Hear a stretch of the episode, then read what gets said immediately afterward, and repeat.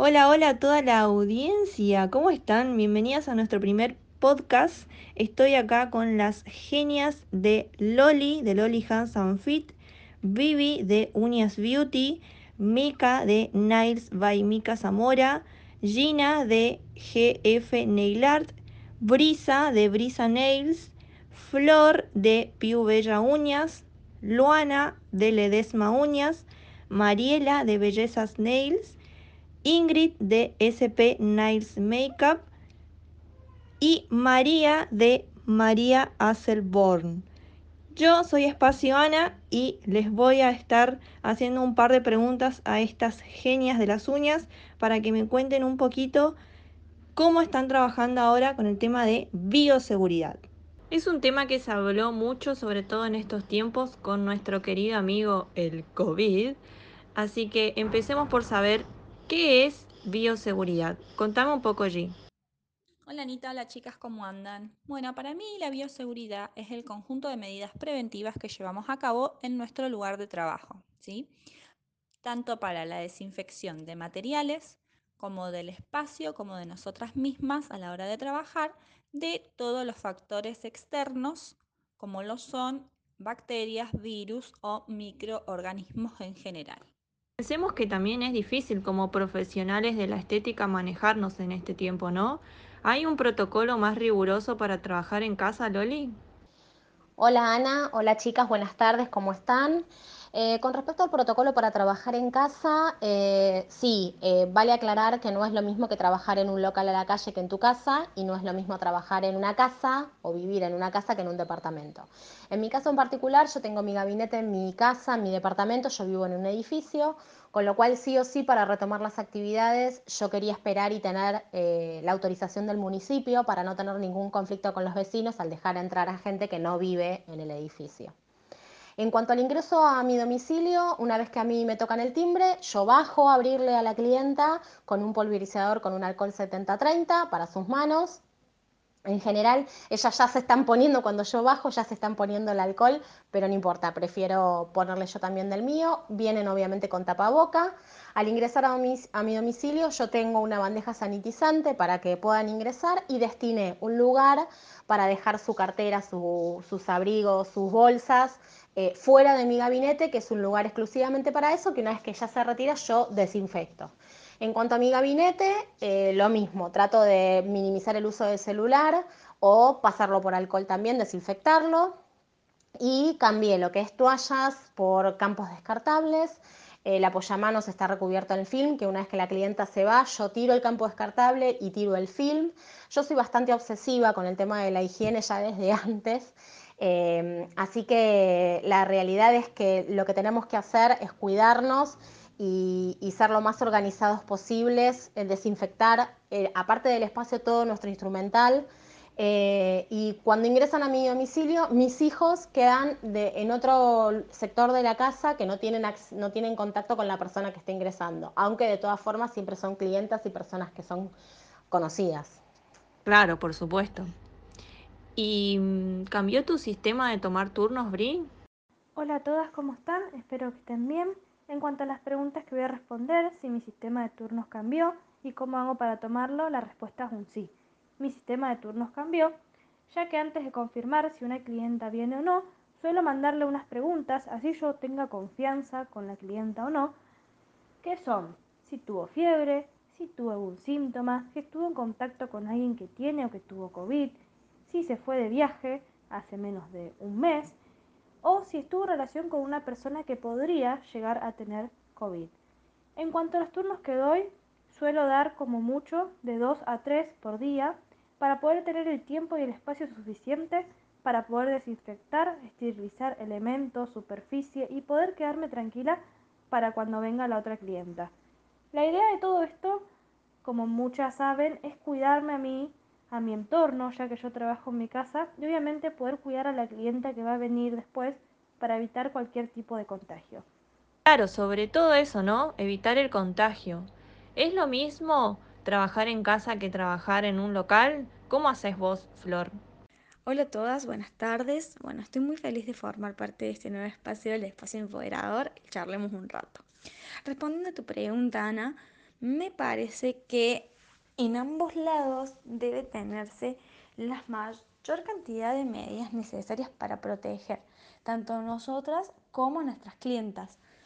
Eh, me parece que la mayoría de las estéticas he tenido la oportunidad de ir a varias y eh, trabajo en una, no toman y no son conscientes de todas las medidas que se deben tomar para protegernos y evitar el contagio. Entonces, yo desde casa trato de atender a mis clientas con todas las medidas necesarias, utilizando barbijo, guantes, productos descartables, eh, desinfectando todo el ambiente antes y después de que la clienta se va y desinfectando a la clienta una vez que llega. Me parece fundamental tomar todas las medidas necesarias para que podamos evitar o reducir el número de contagios. Teniendo en cuenta que hay un tiempo de desinfección entre clienta y clienta, ¿cómo haces vos, G, al momento de tomar turnos en el día? ¿Pones un límite de clientas? Eh, sí, cambié la metodología, tengo un máximo de tres clientas por día, ¿sí? Por ejemplo, si mi turno es a las 2, el próximo va a ser recién a las 4, para que me quede un tiempo de más o menos una hora para poder desinfectar todo muy, muy bien, ya que yo también trabajo en mi domicilio y tenemos que tener muchísimo más cuidado, ¿sí? Es muy importante desinfectar todo, todo, todo como corresponde. Si yo me voy a atender y llevo cartera, no como las carteras de Loli que se lleva hasta, no sé, hasta la ladera, pero una pequeña cartera, ¿no? ¿Qué se hace con esas pertenencias al momento del turno? Porque tengamos en cuenta que eso también puede traer el virus. ¿Vos qué me decís, María? Hola chicas, ¿cómo están? Bueno, antes de responder la pregunta, les comento que yo trabajo en mi casa, pero tengo una habitación exclusiva que es mi gabinete y trabajo a puerta cerrada. Entonces, antes de que la clienta llegue a mi gabinete, lo primero que hago es explicarle lo que voy a hacer, porque sí me ha pasado de que ella llega y no sabe qué hacer no sabe si limpiarse los pies, no sabe si las manos le voy a poner alcohol en gel o qué. Entonces le explico paso a paso lo que vamos a hacer. Y lo primero que hago es brumizarla toda con alcohol al 70-30, después sanitizar su calzado con detergente y lavandina, luego pasa otro trapo menos humedecido con lo mismo, con detergente y lavandina, pero le voy explicando lo que tiene el trapo para que sepa Después le muestro un canasto donde tiene bolsas descartables y le digo, bueno, acá vas a poner tu abrigo, tus, todas tus pertenencias, tu cartera. Y si me dice, ay, pero yo quiero mi celular porque espero un llamado o lo que fuera porque tienen hijos, bueno, vamos a, a sanitizar tu celular. Entonces, porque lo que hay que evitar es que las cosas de las clientas, las pertenencias de las clientas se desparramen por el gabinete porque me ha pasado en época que no es de pandemia, de que ponen la cartera en, en la camilla, su abrigo en el respaldo de la silla, su celular en mi mesa de trabajo, pero no había ningún tipo de problema. Obviamente todo esto ahora en época de pandemia creo que es donde hay que evitar. Eh, no nos olvidemos que la clienta puede venir viajando en un transporte público donde a lo mejor ella no tiene COVID, pero puede traer algún virus. Entonces, para evitar todo eso, yo creo que lo ideal es un canasto con estas bolsas como hago yo, o por lo menos tener un lugar definitivo donde ella sepa que tiene que estar sus pertenencias. Eh, entonces, eso es lo que yo recomiendo. Otro elemento con el que hay que tener mucho cuidado es el celular, ¿no? ¿Cómo te manejas con eso, Bri? Claro, como vos decís, el principal transporte de virus es el celular ya que está siempre con nosotros. Y lo que yo recomiendo es no usarlo durante el servicio, ya que eh, evitamos eh, una posible circulación de virus, pero en caso que la clienta necesite comunicarse con alguien, mandar un mensaje o atender una llamada, obviamente que se puede, siempre y cuando tomando todas las medidas, es decir, volviendo a desinfectar el teléfono y que lo use y lo vuelva a guardar Así nos quedamos tranquilas y nos cuidamos ambas. Sí, obvio. Ahora, ¿se rocía a la clienta con algo antes de entrar? ¿Vos qué me decís, Ingrid?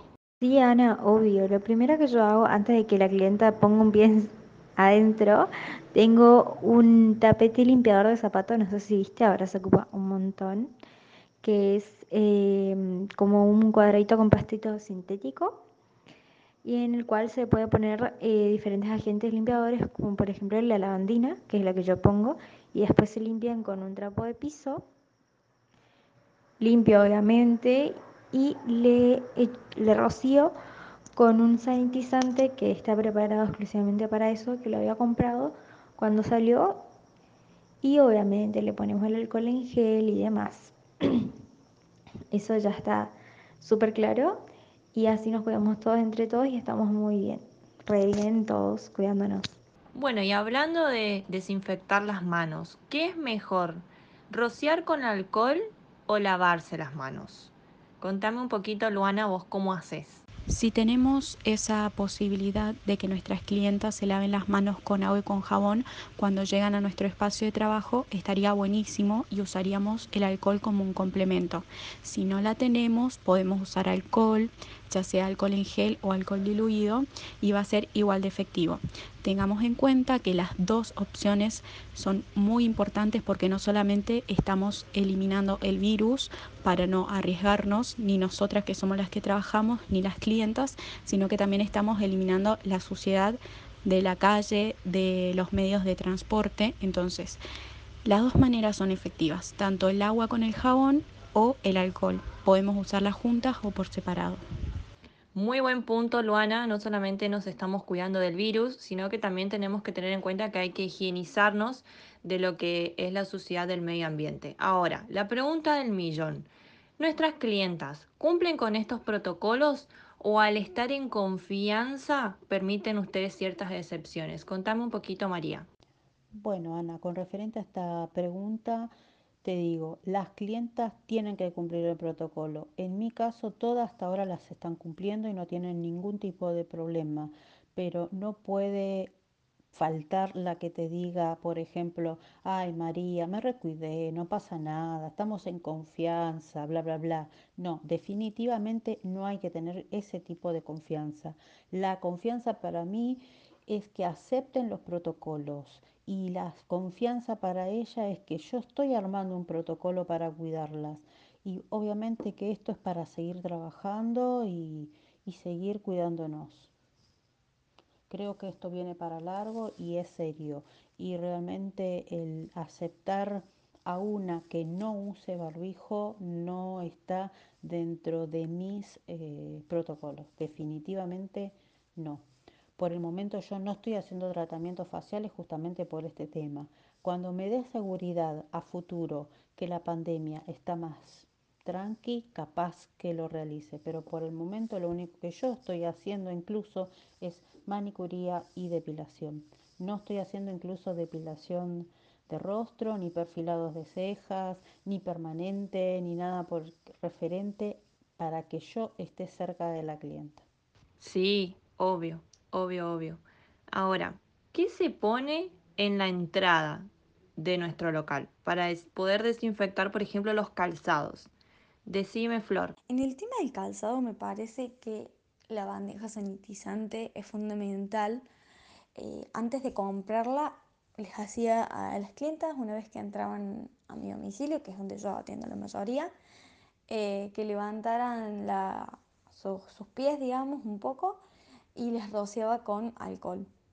Eh, pero después tuve la oportunidad de comprarme la bandeja sanitizante y ahí es donde, mm, donde lo utilizo, en la entrada la dejo y la roceo con sanitizante.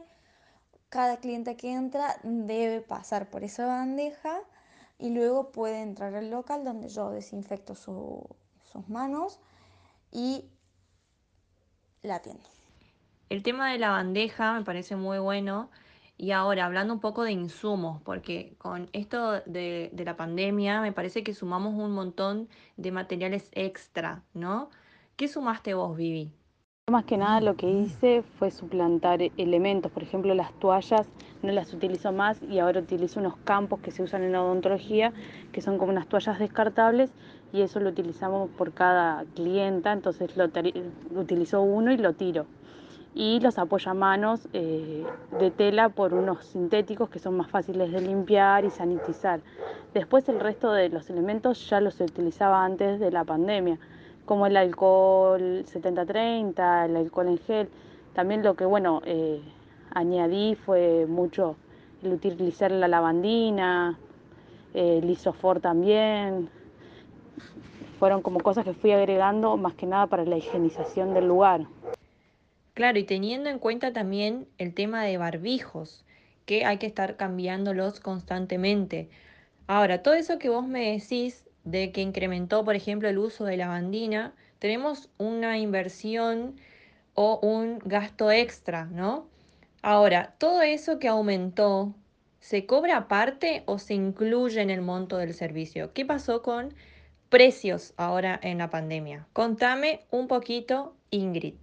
Diana, eso es todo un tema porque yo hace unas semanas recién como que me senté a ver bien los precios y demás porque me di cuenta que estaba, no estaba teniendo mucha ganancia y demás por ese, por ese tema porque se gastaba bastante. Entonces eh, yo lo que hago es que decidí poner, incluir en el servicio que yo hago sumar también esos gastos que hago con el tema del barbijo, la lavandina, los desinfectantes, el alcohol gel y demás, porque se gasta un montón al tener, o sea, por más de que no tenga muchas clientas en el día, tengo clientas, entonces se gasta bastante y lo que hice fue sí, incluir en el servicio y tuve que aumentar un poco más los precios. Sí, sí, obvio. Perdón que me meta, pero sí, no hay chance. Obviamente hay que incluirlo. Hay que, hay que asumarlo porque el gasto está y, y es un gasto importante entre guantes, barbijo y desinfectante. Sí, perdón que yo también me meta, pero incluso a mí ya se me quejaron por el tema de los precios, pero no ven los gastos que uno utiliza, más allá de que los insumos también eh, han aumentado un montón. No vale lo mismo un esmalte hoy en día que hace cuatro meses atrás. Claro, a mí me pasó, por ejemplo, que con el embarazo iba mucho al médico y siempre me cobraban plus por el tema de esto, de, de los descartables que se usan cuando te atienden. Otro gran tema son los esterilizadores. ¿Es necesario tener uno, Mica? Sí, definitivamente, Ana. Y no solo por la pandemia, sino por nuestro trabajo. O sea, hay muchas colegas que recién ahora compraron sus esterilizadores o armaron sus protocolos en los cuales recalcaban cosas básicas como el método de limpieza de los materiales o el espacio de trabajo. O por ejemplo el uso de barbijo y guantes, cosas que ya venían sucediendo por el solo hecho de ser parte de nuestra profesión. Obviamente era más flexible antes de la pandemia, pero ya está incorporado en la mayoría de los casos. Sin embargo, sigue sorprendiéndome ver eh, en los casos que no lo tenían. Con respecto a esto, sí quiero aclarar que hay por las dudas para el que no lo sabe, em, no es lo mismo limpieza, desinfección y esterilización. O sea, son tres cosas diferentes que cumplen tres funciones diferentes y todas tratan de eliminar el mayor porcentaje de microorganismos que pudiesen estar en los materiales que usamos, pero son complementarias, o sea, no son todas lo mismo y no se reemplazan. Sí, y es muy importante recalcar eso.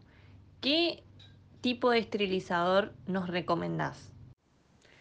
En mi caso uso el de bolitas de cuarzo marca Egeo, porque eh, levanta hasta 250 grados, ¿sí? y el COVID, por lo que se sabe hasta el momento, a los 60 grados ya muere. ¿sí? Eh, creo que ese es uno de los factores por los cuales es el mejor. También hay que tener en cuenta que las bolitas hay que cambiarlas cada dos, tres meses, depende el uso, se van poniendo de grises a negras, ¿sí? Eh, y eso ya te indica que los tenés que cambiar, no, no es que puedes usar las mismas pelotitas de cuarzo eternamente. Pero nada, se, se cambia el interior y el aparato sigue funcionando con normalidad. Por otro lado, tienen que introducir herramientas que sean de acero quirúrgico. ¿sí? Las que son tornasoladas con el tiempo puede salirse ese tornasol que traen, pero la herramienta no deja de cumplir su función. Eh, no pueden meter herramientas de plástico o de, o de cualquier otro material porque se derriten básicamente y siempre utilizar guantes o sobre todo alguna pinza para introducir las herramientas porque de verdad calienta un montón. Pero creo que es lo más efectivo a la hora de esterilizar las herramientas y también introducirlas secas. básicamente porque no se introduce mojado el material, sino se introduce seco, después de desinfectarlo hay que secarlas y recién ahí se esteriliza. Y me parece súper importante recalcar esto porque mm, a veces parecen cosas obvias, pero que una por ahí no se da cuenta o no sabe. ¿Qué otro tipo de esterilizador hay o cómo puedo llegar a esterilizar de otra forma que no sea usando el de cuarzo, G? Bueno, Anita, otras formas eh, son mediante el esterilizador UV o detergentes enzimáticos. En mi caso, yo utilizo el detergente enzimático, ¿sí? Uso la marca Surgibag. Cada marca trae su respectivo prospecto en donde te explica cómo se utiliza y cuánto tiempo se deja la herramienta bajo este líquido. Lo importante siempre es utilizarlo con guantes y con barbijo y no dejar más del tiempo indicado a las herramientas. ¿sí? Este, por ejemplo, se deja un máximo de 20 minutos. Yo las dejo 15.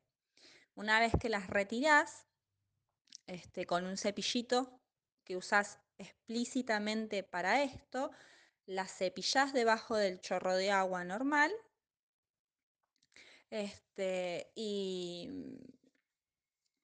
la secamos en una servilletita de papel, ¿sí?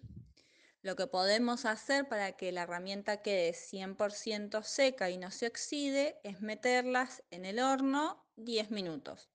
Una vez que ya terminamos todo nuestro proceso, las metemos en bolsitas ya esterilizadas y las sellamos. Y ya nos quedarían armadas para cuando llega nuestra clienta para poder utilizarlas. Este detergente también lo que nos permite es que lo podemos rociar en nuestras limas de cartón, ¿sí? De ambos lados, las cepillamos con este mismo cepillito con el que estamos haciendo todo el proceso y las enjuagamos con agua normal del grifo. Después las dejamos secar. Una vez que ya secaron, ya las podemos volver a utilizar ya que también van a estar esterilizadas para poder volverlas a usar con otra clienta. El otro día escuchaba a una mm, infectóloga que trabaja en, en un laboratorio y ella explicaba que lo que es lima de cartón o bloque blanco se puede pulverizar con alcohol 70-30 o con lavandina y dejarlo secar por 48 horas. Pasadas las 48 horas es apto para volver a utilizar, para en el caso de que no podamos eh, costear eh, el, el uso de limas descartables. Me parece buenísimo esos tips porque siempre es todo un tema cómo desinfectamos la lima. Ahora, hablando de materiales y demás, la famosa divisoria de acrílico que fue una de las más polémicas, digamos, por el tema de los precios. Hay algunas que son muy caras y otras que son más económicas. Está el tema de los materiales, algunas de acrílico, otras de vidrio y demás. Ahora, ¿vale la pena invertir en una divisoria? ¿Vos qué pensás, Mariela? Hola Ana, buenas tardes, ¿cómo están chicas? Bueno, para mi punto de vista, yo creo realmente que el gasto que podemos hacer en un panel divisorio de acrílico eh, me parece un gasto innecesario, por lo menos para mi punto de vista, que trabajo desde mi casa y que trabajo a domicilio. Eh, en mi caso yo tengo una habitación donde duermen mis chicos, que la tengo también ambientada para que mm, poder atender a las clientas que vengan acá a casa. Eh, y realmente ya sabemos que las que trabajamos a domicilio y desde nuestra casa, la mayoría no tenemos un gabinete exclusivo para atender. Entonces, la mayoría trabaja en un living, en una habitación, en un cuartito. Entonces, realmente me parece que el panel es un gasto innecesario. Por lo pronto también tenemos que trabajar con barbijo y también con las vinchas em, estas de plástico que nos va a proteger a la hora de trabajar con las manos de nuestra clienta. Entonces, em, y aparte, convengamos que antes de sentarse a trabajar a la mesa de trabajo, tienen que cumplir con el protocolo de, llegar a la casa y demás. Eh, así que realmente, chicas, para mí es un gasto totalmente innecesario. Yo estoy en desacuerdo con Mariela con el tema del gasto de la barrera acrílica. Para mí es ideal por el hecho de evitar el acercamiento frontal directo con la clienta, más allá de que estemos utilizando el barbijo. Por algo se está pidiendo distanciamiento social en una cola de un banco, por ejemplo, o en una cola en un supermercado. ¿Por qué no vamos a tener un distanciamiento cuando estamos haciendo la mano? Entonces, acá con la barrera acrílica nos va a ayudar justamente para eso. Eh, yo creo que hay que tomar todos los recaudos necesarios y para mí nada está de más. Sí, sí, María, obvio. Lo que abunda no daña, dice el refrán. Así que todo lo que podamos sumar está genial.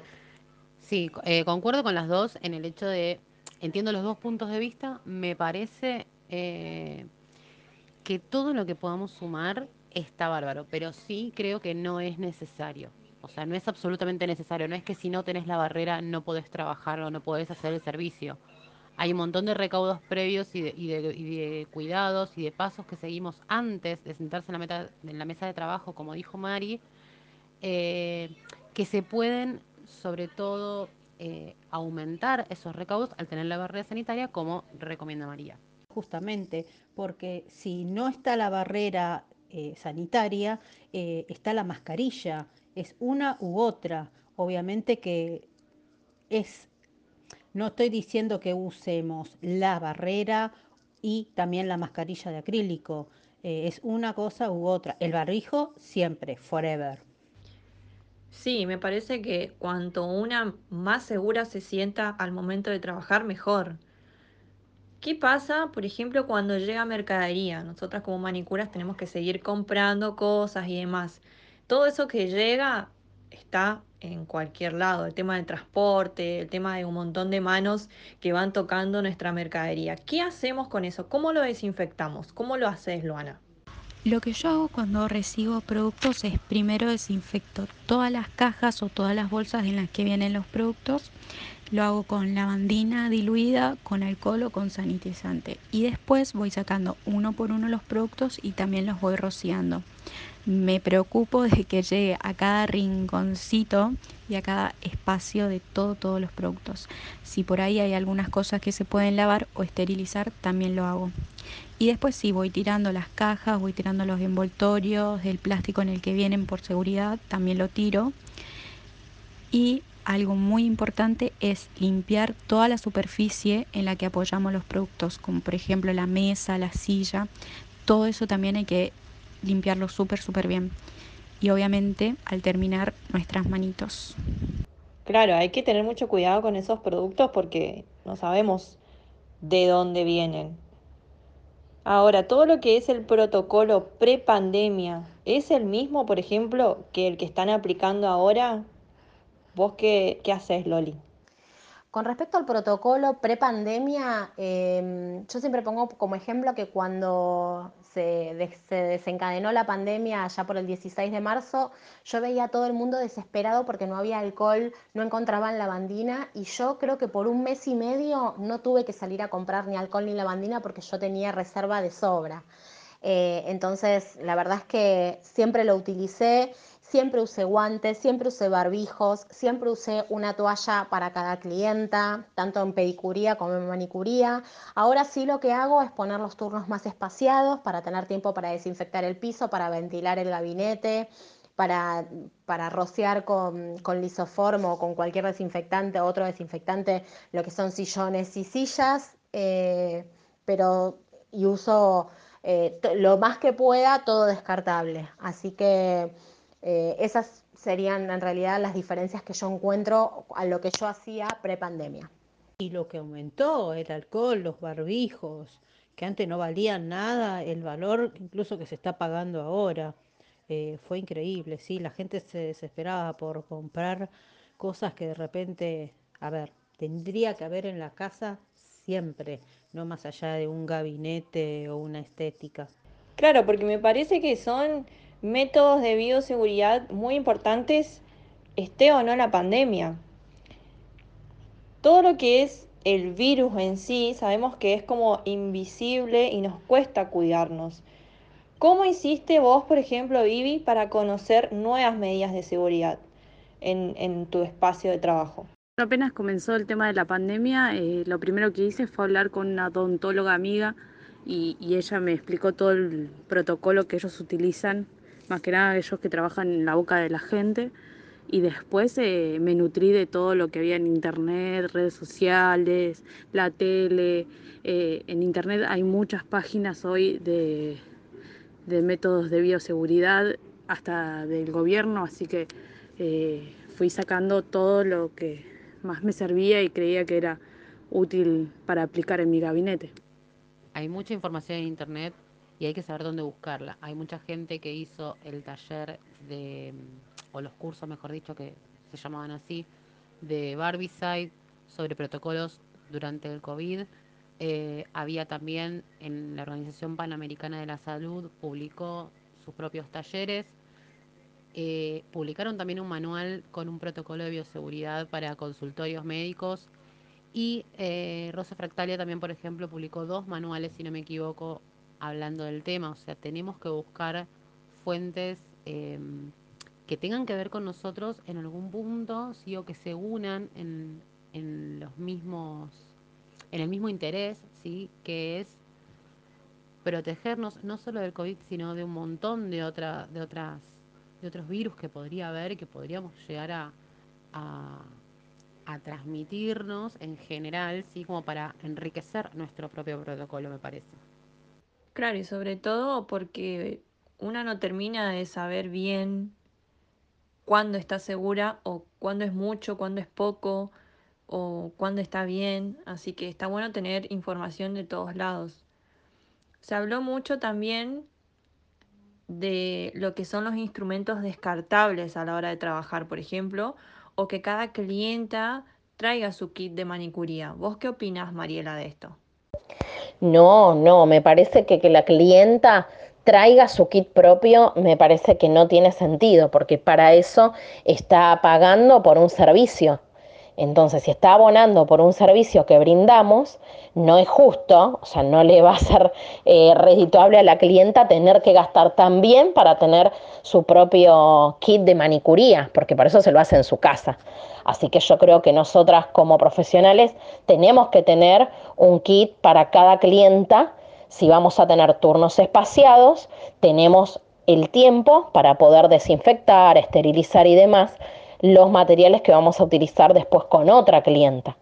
Y mientras tanto, obviamente, hay productos que tenemos que tener descartables. Por ejemplo, eh, los guantes de nitrilo los tenemos que tener descartables. Eh, tenemos que tener barbijos, no descartables, pero sí el barbijo correspondiente para que le podamos cambiar el filtro. Eh, tenemos que sanitizar todas las cosas que usamos. Obviamente eh, las limas, tener algún bloque blanco eh, o limas de repuesto siempre que veamos el estado de las manos de nuestra clienta. Yo creo que son muchos factores a la hora de trabajar. Y creo también que hay eh, productos que son descartables ya les vuelvo a repetir, los guantes y después hay unos manteles que ahora están, eh, que se están vendiendo y los podemos conseguir, que son unos manteles descartables, que son como unas servilletas grandes, como unos individuales. Entonces, la clienta viene, lo utilizamos, se terminó de atender y eso directamente va a la basura. O sea, ni siquiera tenemos que estar ensuciando la mesa de trabajo. ¿En algún momento ¿Pensaste, Mica, que el protocolo que tenías en tu local no alcanzaba? Todo el tiempo. Todo el tiempo porque vamos aprendiendo. Esta pandemia nos está demostrando que no sabemos nada. ¿sí? O sea, cada día sale una información nueva que tenemos que adaptar a nuestro protocolo y a nuestro estilo de vida. Eh, y no es lo mismo el que tiene en su casa, como yo, que el que tiene en un gabinete o el que va a domicilio. Son protocolos diferentes y, y, reglas diferentes, ¿sí? También tiene que ver mucho con la gente con la que vas a trabajar y demás. Y tiene mucho que ver con lo que los expertos dicen, ¿sí? Yo sigo mucho también las recomendaciones que hacen, por ejemplo, el equipo del SAME, que no tiene ningún contagiado y tratan todo el tiempo con casos con COVID, entonces me parece súper valiosa esa información para establecer mi propio protocolo, ¿sí? Eh, pero sí, hubo momentos en los que en los que sentí que no alcanzaba el protocolo y otros en los que digo, bueno, eh, este es el protocolo que tenemos y va a funcionar y tengo fe en eso. Eh, para eso nos capacitamos y para eso nos informamos y de esto vivimos, así que hay que ir adaptándose. De hecho, al principio no era obligatorio el uso del barbijo y hace unos meses se definió que sí, o sea que también uno va aprendiendo con, el correr de los días, es prueba y error. Completamente de acuerdo con vos, Mica, de que estamos aprendiendo, nos estamos informando y la información cambia completamente todos los días. Eh, así que hay que estar atentas y cuidarnos y cuidar a la clienta incluso para poder seguir trabajando y creciendo en esta pasión que nos gusta. Yo creo que en esta pandemia aprendimos, sobre todo las personas que no usan tanto guante ni barbijo, por ejemplo, eso a mí me, me choqueó bastante de que muchas colegas no usan ni barbijo ni guantes. Yo, por ejemplo, estoy reacostumbrada a usarlo porque siempre lo usé, porque yo hago esculpidas también y semi y es mucho, mucho el polvo que se larga. Entonces no fue algo a lo que me tuve que adecuar tanto y que me costó tanto meterlo en el gabinete, ¿se entiende? Como a muchas otras que sí y que todavía les cuesta. Claro, a mí me pasaba que yo no utilizaba barbijo, pero no porque no quisiera, sino porque me molestaba mucho con el tema de los lentes, se me empañó y no podía ver bien cada vez que pasaba el torno. Entonces por eso tal vez eh, eh, evitaba utilizarlo. Pero hoy aprendí a utilizarlo, aprendí cómo acomodarme con los lentes. O sea, el tema de la pandemia ha terminado de obligarme por bien a, a utilizarlo al barbijo. Incluso existe el miedo también, ¿no? De saber si esto realmente nos va a proteger del virus, sobre todo para quienes trabajan en el domicilio o por ahí tenemos familiares de riesgo. Así que me parece un muy buen tema charlar de esto en el próximo podcast, el tema de trabajar o no en pandemia o cómo es trabajar en pandemia. ¿Ustedes qué opinan? Sí, completamente de acuerdo que es un buen tema para hablarlo en el próximo podcast, de poder trabajar en pandemia, sí o no. Sí, obvio, es un muy buen tema para un debate interesantísimo. Sí, por supuesto, es un muy buen tema para un gran debate. Muchas gracias por participar, chicas. Gracias también a vos que estás del otro lado. No te olvides de suscribirte a nuestro canal de YouTube, que es Canal Empoderador, para no perderte de los siguientes episodios del podcast. También te vamos a dejar en la descripción del video todos los links para que puedas conocer a estas genias de las uñas y puedas verlas en las redes sociales y conocer sus trabajos. Te mando un beso grande, soy Ana y esto fue el primer episodio de nuestro canal Empoderador. Adiós.